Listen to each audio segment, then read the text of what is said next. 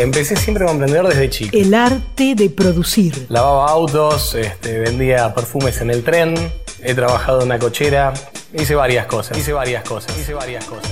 Emprendimientos, cooperativas y pymes regionales en Radio Nacional. Empezamos en el 91 con esponjas de fruta de acero, luego continuamos con tarugos de plástico, que es el sector que ahora estamos, y, y luego tornillos para, para fijación.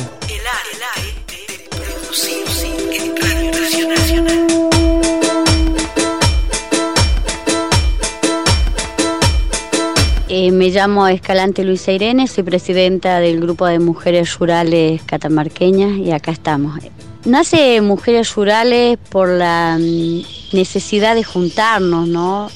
de emprender. Eh, cuando estuvimos en el tiempo de pandemia, veíamos la necesidad de tantas mujeres en el campo que no podían vender sus productos regionales, que juntaban los productos y la materia prima eh, desde el chañar hasta- el algarrobo y, hacer y, tener allí cuando veíamos en la ruta que tampoco pasaban los turistas y de ahí empezamos a juntarnos y a buscar e- ese apoyo, ¿no? Y bueno, ahí lo encontramos el apoyo con la gente de INTA. Empezamos con los dulces ancestrales y terminamos curtiendo cuero. y bueno, éramos tres. Una estaba debajo del chañar, juntando chañar, la otra buscaba leña y la otra buscaba prestado una, una paila, porque no teníamos, queríamos ver cómo salíamos adelante de esta situación, ¿no? Así que así empezamos. Y bueno, hoy contamos con más de 70 mujeres adentro del proyecto, ¿no? Eh, curtidoras, marroquineras y dulceras. La mujer tiene ese espíritu de salir adelante, de ver a una compañera acá en la curtiembre cuando viene con su hijo, eh, me llena el alma. Nos pueden encontrar en este número de teléfono a Mujeres Rurales 03834 327228 y también se pueden comunicar a través de la página de la Escuela de Artesanía de la provincia de Catamarca, allí nos pueden ubicar. Soy Olga Ballera, secretaria eh, general de Mujeres Rurales. Estamos con el proyecto Curtiendo Nuestras Raíces. Era una de las tres eh, mujeres que empezamos a hacer arrope, jalea de algarroba y pasamos muchas necesidades durante la pandemia, pero con ganas de seguir adelante y seguíamos produciendo y después nos íbamos al campo y veíamos las cabriteras que tiraban los cueros y terminamos curtiendo los cueros y gracias a, a INTA que nos dio el apoyo ese que, que nos comunicábamos virtual, empezamos a curtir. Muchas de las chicas que vienen con los hijos, a veces nos quedamos, muchas veces compartimos mates, hasta incluso acá en la Cutiembre cocinamos, pero hay algunas mujeres que tienen el apoyo familiar y otras no, pero entre todas nos acompañamos. Y nosotros empezamos con nada, y después, eh, como vendíamos los dulces, las jarropes, eh, empezamos eh, con eso, con la platita que hacíamos, con ese medio empezamos a comprar materiales, todo para curtir.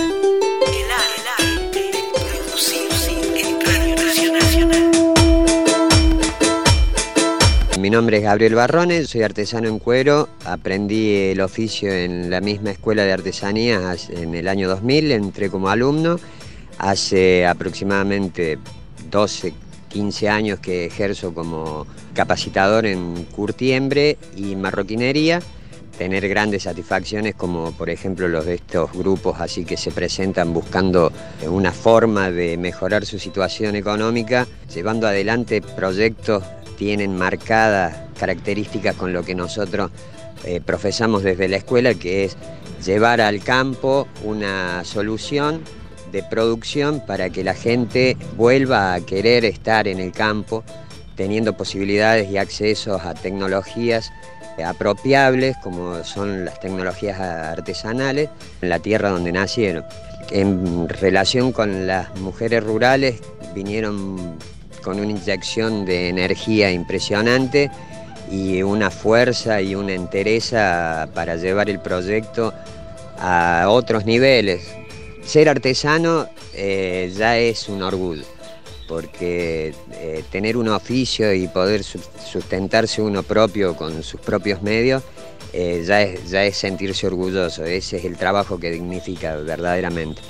Y encima tener la posibilidad y, y- la aceptación para poder enseñarlo y que esa persona que lo capta lo lleve así con el amor que uno lo lleva al oficio, es sentir orgullo, es sentirse lleno, sentirse útil, sentir que uno está haciendo para algo para la sociedad en la que vivimos.